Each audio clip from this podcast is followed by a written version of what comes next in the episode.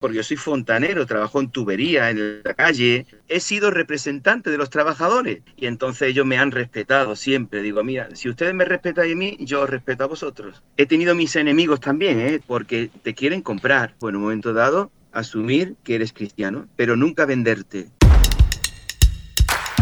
Bernardo Ibars es un hombre de barro Ganarse enemigos por hacer el bien es una consecuencia que la viven quienes buscan la diferencia. El hombre fue formado para la creatividad, para construir y elevar la vida de los que están a su alrededor. Siendo tan humanos, son una extraordinaria creación en las manos del alfarero. Hombre de Barro, con John Varela.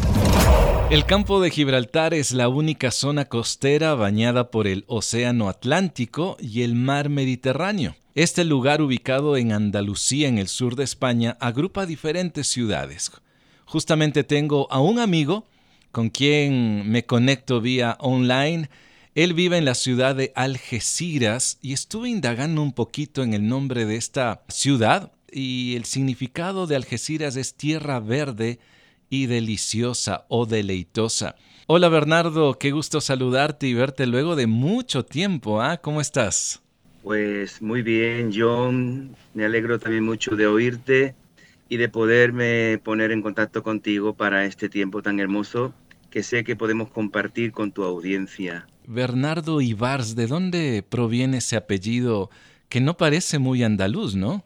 Yo me llamo Ibars Rojas. Entonces, Ibars es un apellido eh, valenciano de la provincia de Alicante. Ah, ya, ya. allí es muy común, es un apellido son de origen catalán. Ten en cuenta que la historia de España ¿no? viene a consecuencia, la segunda historia, ¿no? antes de, después de la invasión musulmana, claro. la reconquista, hay una mezcla de todas las áreas de España. Y entonces Rojas, por ejemplo, es muy castellano, es un apellido antiguo, castellano, y Rojas, pues es de origen catalán, valenciano, y bueno, claro, aquí en Andalucía suena un poquillo raro, pero es, muy español también. Y de hecho aquí en la ciudad de Quito, o bueno, en Ecuador, donde yo me encuentro, hay también varias personas con el apellido Rojas. Eh, tenemos mucha influencia de, España eh, hace muchos años atrás, pero no vamos a entrar en ese detalle.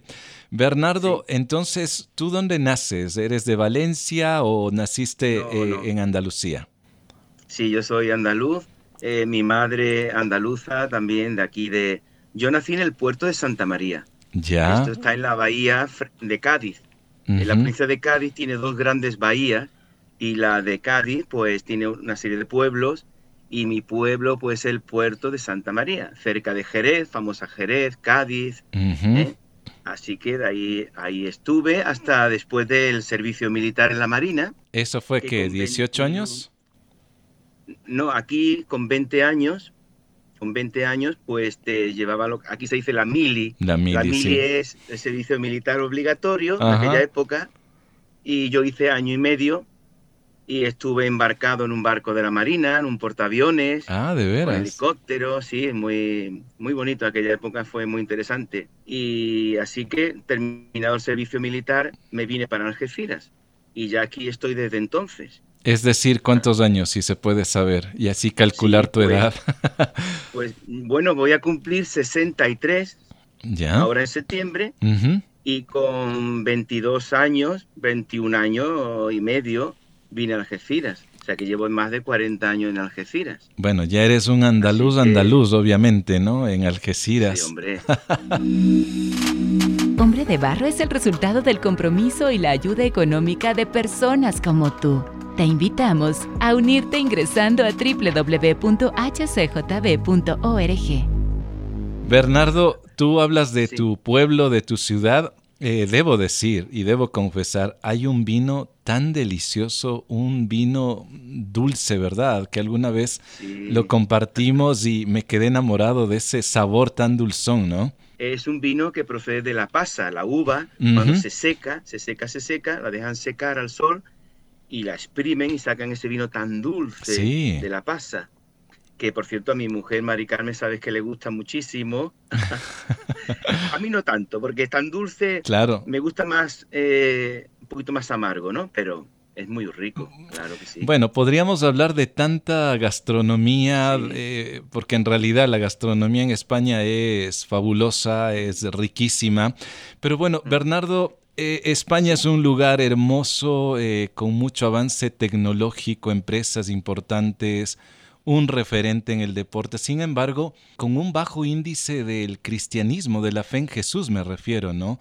Bernardo, ante esta realidad religiosa que obviamente hasta eh, que se vive en la actualidad, ¿cómo tú llegas a conocer a Jesús? Pues mira, es curioso, yo mi andadura espiritual empieza a los 15 años, cuando ah, empiezo a sentir un, vacío existencial tremendo.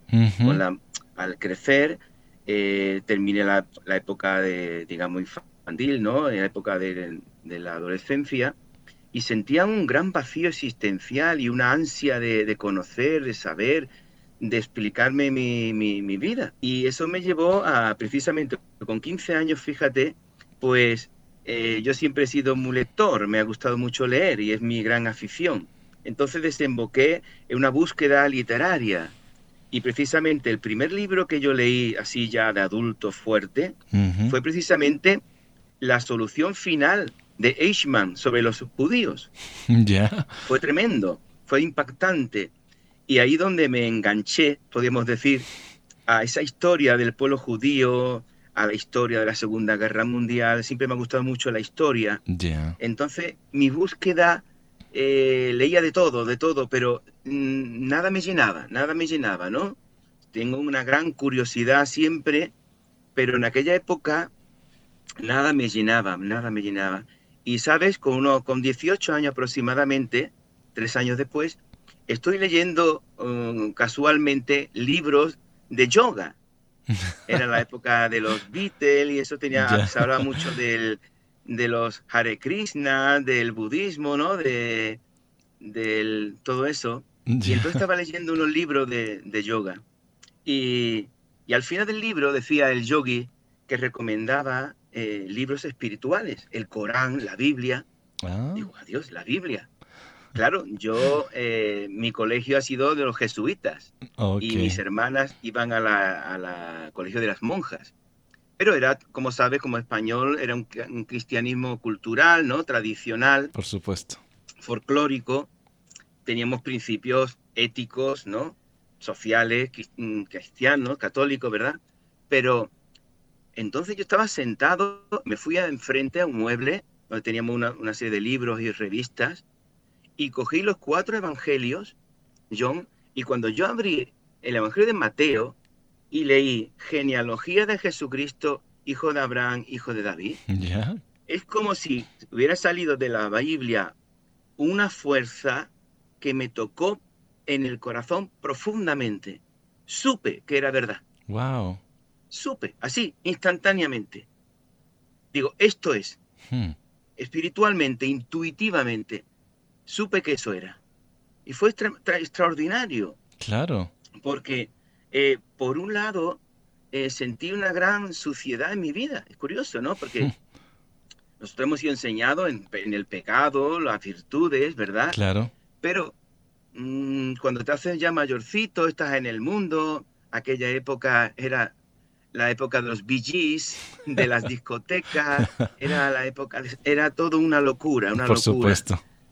Y entonces, pero un gran vacío. Yo me acuerdo que venía de, la discoteca y cuando ya se apagaban las luces y se apagaba la música, sentía un vacío tan fuerte, una soledad existencial. Estaba rodeado de gente, pero me sentía solo, solo, solo, desamparado, de verdad. Y, en esa ansia buscaba. Y entonces, fíjate que leía incluso libros de todo tipo. Y era un voraz lector, pero incluso libros mm, ateístas, eh, de todo así, sin fe, ¿no? Libros de que no tenían, no eran religiosos. Sin embargo, no se me quitaba del corazón esa, esa intuición que te dije antes, de que ahí en Jesús estaba, había algo. Pero claro, yo no sabía explicarme nada de esto. ¿sabes? Yo solo conocía la Iglesia Católica, las tradiciones, la Semana Santa, ¿verdad? Hombre de barro, con John Varela. Claro, las fechas religiosas, ¿no? Aquí también. cuando, cuando niño, sí, cuando niño, salía de penitente, ¿sabes? ¿Qué es eso? Que se visten en Semana Santa con un caperucho, ah, la cara ya, tapada, ya, ya, ya, ¿eh? se llaman penitentes. Ya. Y es muy, en mi pueblo es muy tradicional, esta parte de aquí es muy tradicional, pero era una cosa tradicional. Y, pero aquello que yo sentía era algo, incluso recuerdo que leí un libro que después sé que era muy famoso, de un tal Renan, era eh, francés, que escribía mucho de la vida de Jesús, muy así muy romántico, muy bonito, pero que decía era un hombre nada más, un maestro, un rabino. Sin embargo, yo algo intuitivamente en mi mente dice, no, Jesús no es un hombre más. Claro. No, no puede ser. Esto no es, él no es uno más.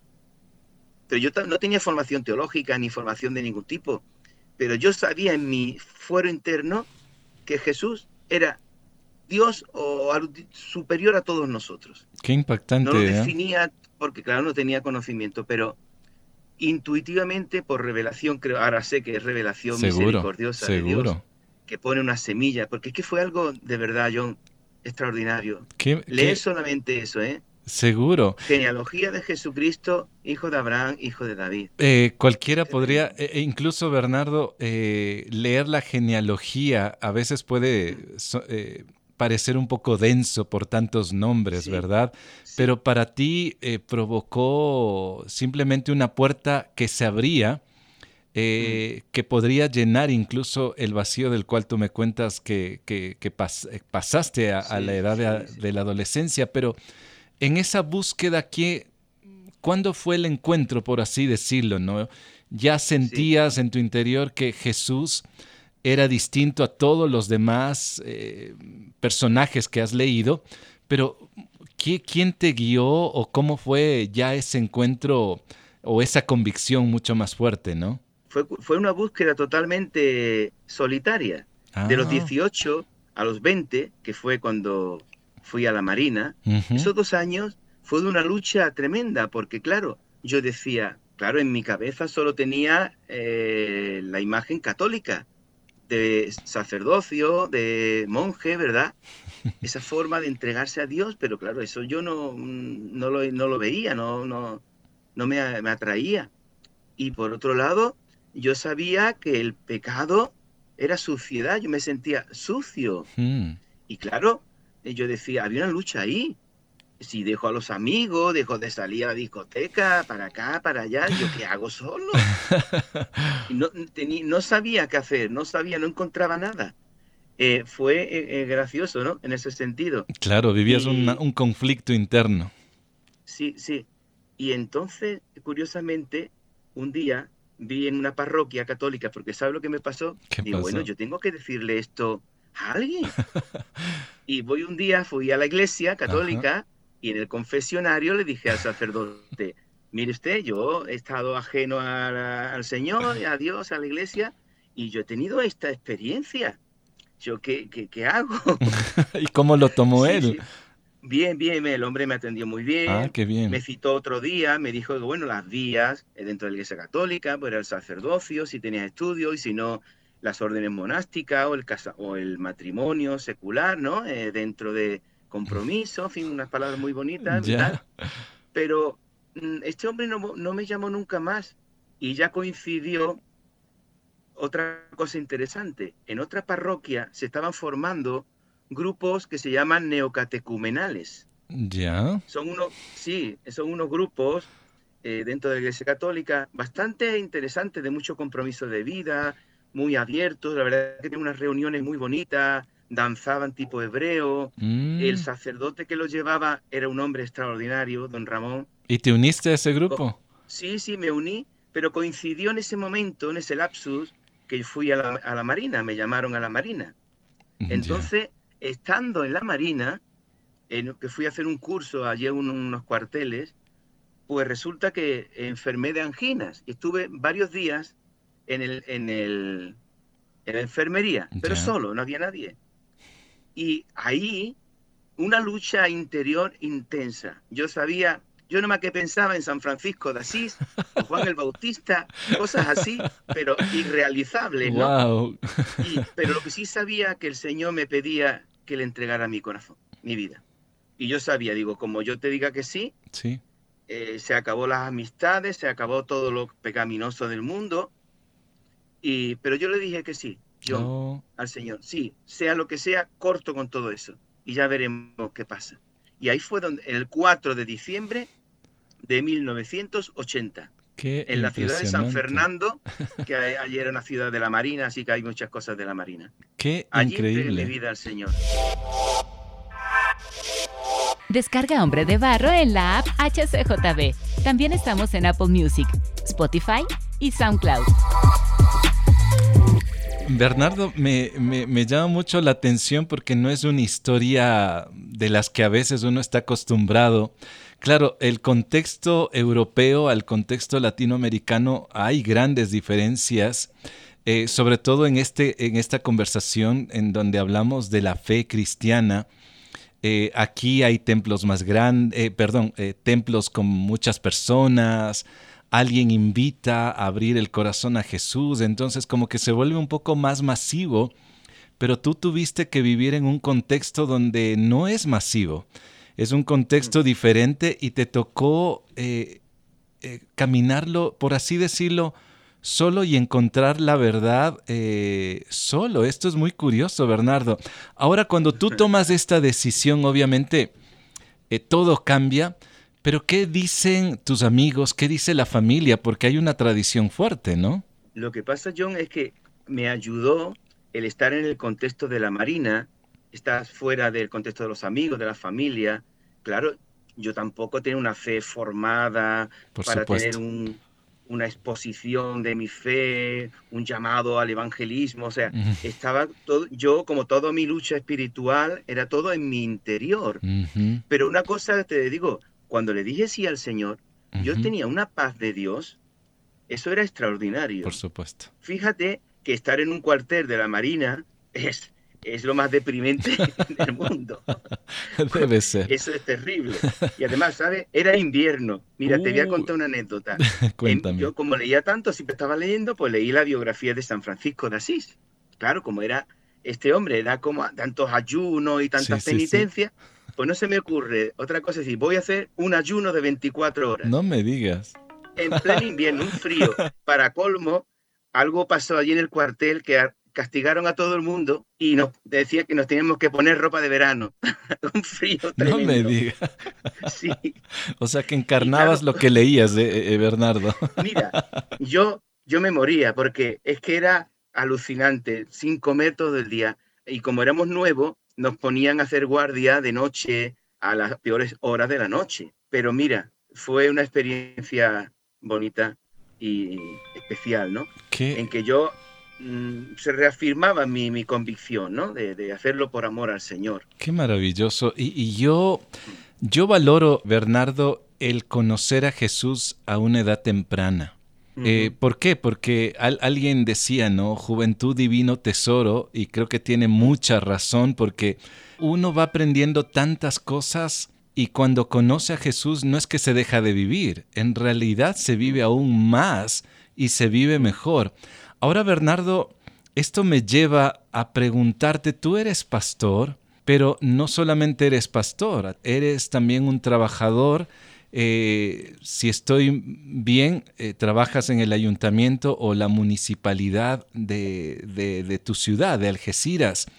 ¿Cómo llegas a ser pastor? Pues en verdad fue algo eh, que el Señor lo va poniendo de una forma natural, sobre, sobre todo atendiendo a la necesidad. No ha sido una cosa buscada, no fui a ningún seminario, ha sido dentro de la propia iglesia, eh, ocupando sitios que hacía falta trabajar, trabajar y hacer cosas en la iglesia, y así te ves un día, pues, mm, de pastor. No vivo del ministerio, mm, entonces soy un pastor, diría yo, popular. O sea, como trabajo, con los, tengo los pies muy en la tierra, porque yo soy fontanero, trabajo en tubería, en la calle, eh, con un taller con 30 o 40 hombres, siempre he estado con hombres, siempre. Eh, en el colegio cuando era niño era un colegio de niños nada más, de varones. En la Marina en un barco con 600 hombres con 20 años. ¡Qué barbaridad! Y, tú queriendo seguir al Señor cuando tú sabes que con 20 años y los jóvenes y en un barco y tú llegas a tierra, a puerto, eso es una locura. Y, tú queriendo ser fiel al Señor, ay Dios mío. Qué complicado. Después, siempre he estado trabajando de trabajos manuales y a la vez siempre una pasión por Dios, por, por, formarme. Yo siempre me califico de estudiante, leo, leo y estudio siempre. Ah, Eres un autodidacta en realidad, eres un autodidacta. Totalmente autodidacta, ¿no? Hombre de barro, es compañerismo, aliento, naturalidad. Pero Bernardo, no solamente eso, tú te casas y tienes solo varones. Exactamente. ¿Hay alguna nieta o no? Sí, ahora de mi hijo mayor, pues tenemos una niña, tiene dos varones y una niña, y estamos loquitos con la niña, ¿sabes? Porque, vaya, y por parte de mi mujer igual, una familia de muchos varones, solo hay también una niña. Y bueno, así que mi, mi sino siempre es con hombres. Así que incluso en el, es curioso, ¿no? O sea, mi formación como pastor está llena de misericordia, porque mira, cuando trabajas con personas del mundo, personas, eh, hombres y mujeres, y tú te encariñas con ellos porque trabajas hombro con hombro y coges una amistad muy grande. Entonces tú ves la vida con mucha más misericordia, no eres un fanático religioso, no eres un pastor o un espiritual que está fuera del mundo real. Claro. Incluso en el, en el, ahora he cumplido 28 años en la empresa esta del ayuntamiento que tú dices, pues eh, he sido representante de los trabajadores. Ah, también. Sí, sí, metido en un sindicato que fue el que nos ayudó al principio y entonces la plantilla me eligió, no tuve más remedio, igual que con el pastorado, no tuve más remedio que echar una mano y venga tú, venga tú, venga que sabes hablar, que, sabes que tú representas, y una cantidad de problemas, imagínate, una empresa que somos casi 100, mm. pues tú representas a todos y bueno, el, mundo mundial ahí metido. claro. Entonces, por un lado en mi trabajo, un trabajo duro, un trabajo en la calle, manual, de fontanería, de tubería, de pico, de pala, de lluvia, de calor, de noche y de día. Entonces, soy una persona muy humana, muy normal, ¿no? Y que comprendo las debilidades y adquiero mucho a mis compañeros y son muy pecadores pero mm, los quiero mucho, ¿no? Claro. Y además yo, mm, yo tengo una forma de ser que, es, tal como tú me escuchas, yo soy en medio de ellos igual. Así es. Y, y, entonces ellos me han respetado siempre. Digo, mira, si ustedes me respetan a mí, yo respeto a vosotros. Claro. Y entonces yo soy yo y no puedo hacer otra manera. Tengo mis límites y ellos también tienen los suyos. Por supuesto. Y entonces, bueno, ahí hemos estado, ¿no? Pero eso me ha enseñado mucho, mucho de la misericordia, de la paciencia, de poder ser auténtico también. Eh, pero si ya empiezan a sacar cosas pecaminosas, digo, bueno, eh, me voy, adiós, hasta luego. y ellos te conocen, por supuesto. Sí, me conocen, ¿entiendes? Eh, por ejemplo, mm, cuando apareció el móvil, ¿no? El celular. El móvil, el celular. Aquí lo decimos celular, solo para aclararlo, el móvil. Pues entonces, ¿qué pasa? Lo primero que hacen eh, entonces era bajar pornografía. Pornografía. Claro. Lo primero. Eso estaba todo el mundo loco. Mira, Bernardo, mira. Digo, el primer día, la primera. Digo, mira, que sea la primera y última vez que tú me muestras a mí esto. Claro. Necesitas poner límites. El primer día, mi primer día. No se te ocurra mostrarme a mí nunca más de esto. Y, y mano de santo. Mm.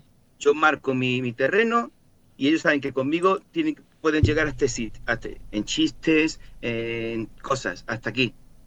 Y, entonces voy bien, les ayudo, siempre estoy ahí, les escucho, eh, me comentan cosas personales cuando están en crisis, o sea que mm, he podido mantenerme y gracias a Dios he tenido mis enemigos también, ¿eh? he tenido, porque en un trabajo de, hombres, eh, también mujeres pocas, las de las oficinas, ¿no? Pero bueno, he tenido muchos enemigos, ¿eh? ¿Por qué? Porque te quieren comprar. Ah, ya, ya, si tú representas a los trabajadores, te quieren comprar miserablemente. Cuando tú te, tú te mantienes con tu ética y tu integridad, pues entonces no pueden contigo.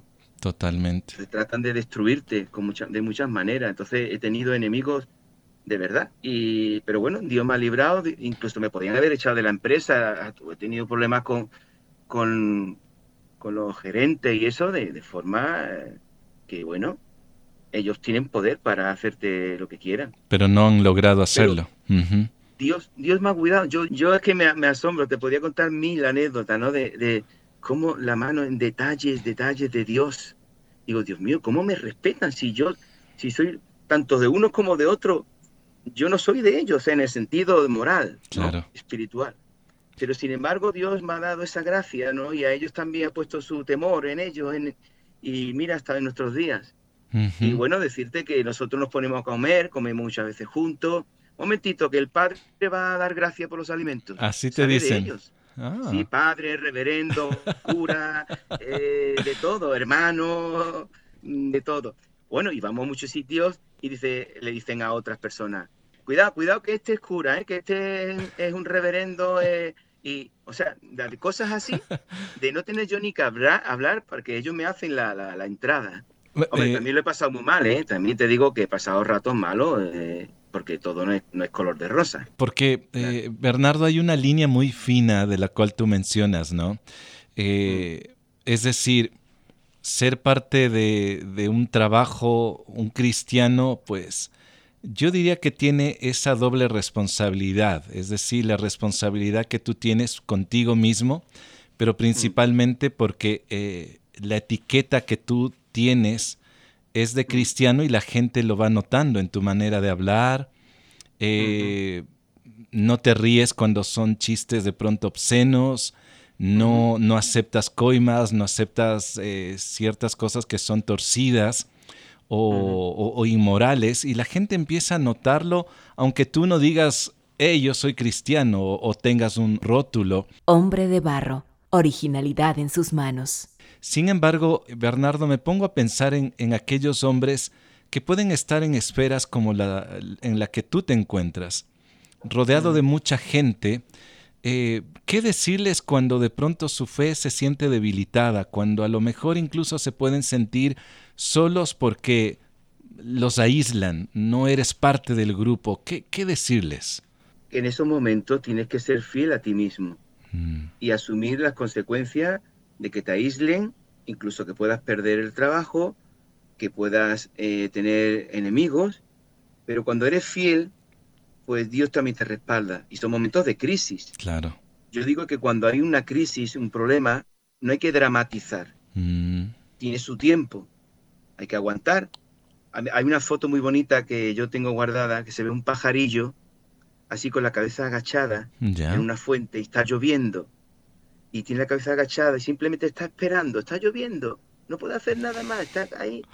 Y entonces cuando viene ese problema, a veces simplemente hay que callar Mm. Es cuando vas a un funeral. Eh, ¿Tú qué le vas a decir a una persona que ha perdido un hijo o ha perdido un marido? ¿Qué le vas a decir? Muy poco. muchas veces callar mm. y estar ahí simplemente. Permanecer con ellos, estar ahí y, ya vendrán días mejores. Y vienen porque Dios existe y Dios es muy bueno. Tú te haces unos fantasmas, te haces como Don Quijote, ¿no? Sancho Panza.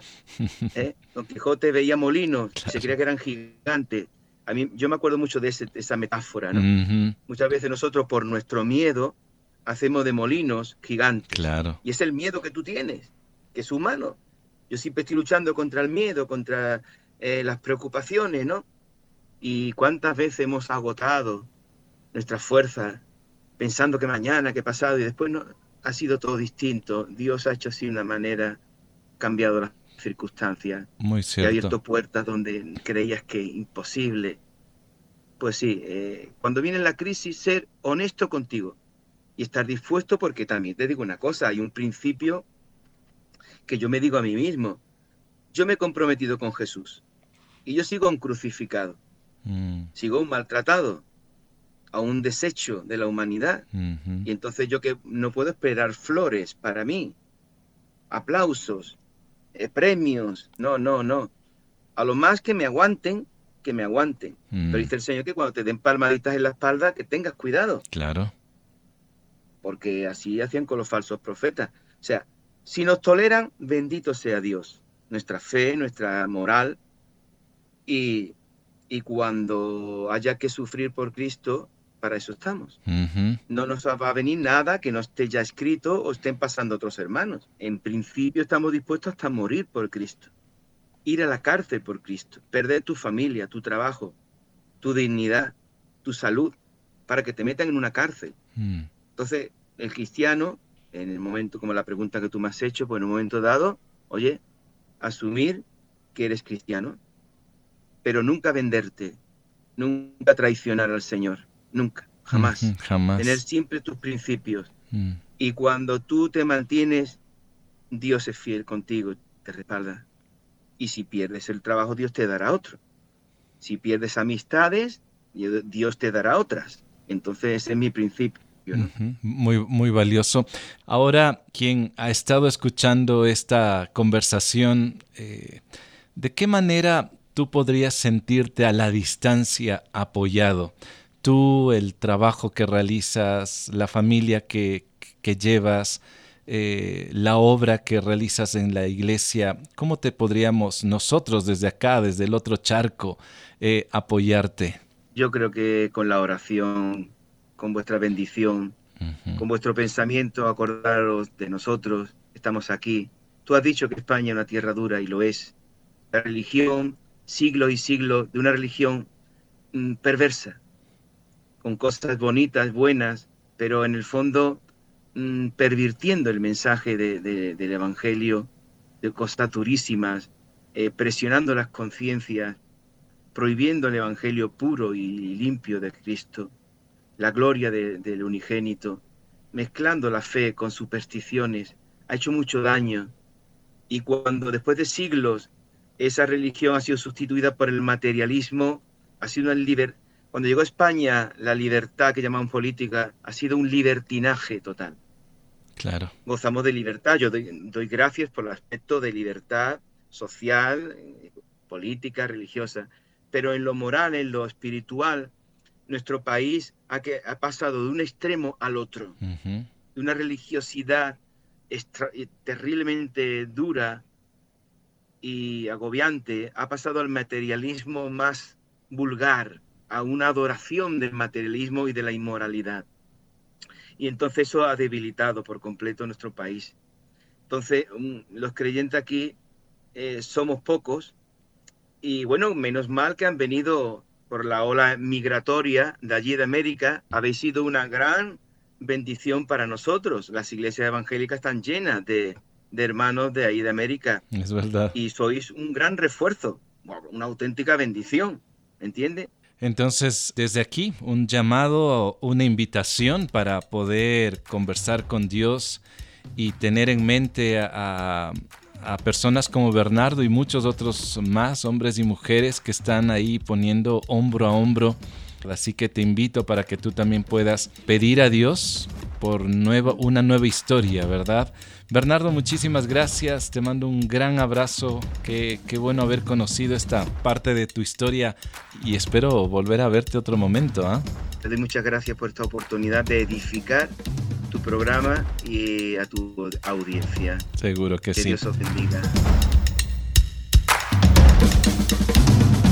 Cuando recuerdes a España, ora por esta nación. Ora por aquellos que han decidido caminar con Jesús y que tienen diferentes retos y desafíos en una sociedad bastante secularizada, para que ellos transmitan su mensaje a través del trabajo, de la vida, de lo cotidiano que realizan, tal como lo hace Bernardo. Antes de finalizar, quiero saludar a Mónica. Ella me escribió en estos días para decirme que está en una maratón Hombres de Barro. Me imagino que es una competición. Ella también añade en su mensaje, comencé a escucharlo y me han gustado las historias al punto de compartir los links a varones y mujeres de mi comunidad. Mónica, gracias por escribirme y compartir con otros este podcast. Si al igual que Mónica quieres contactarme, me encuentras en Facebook e Instagram como John Varela. La próxima semana tendremos el episodio número 100 del podcast Hombre de Barro. Estoy bastante emocionado y también a la vez trabajando en algunos detalles para este episodio especial. Así que te invito para que seas parte de este número 100 del podcast Hombre de Barro. Hasta pronto. Hombre de Barro con John Varela. Hombre de Barro es una producción de HCJB.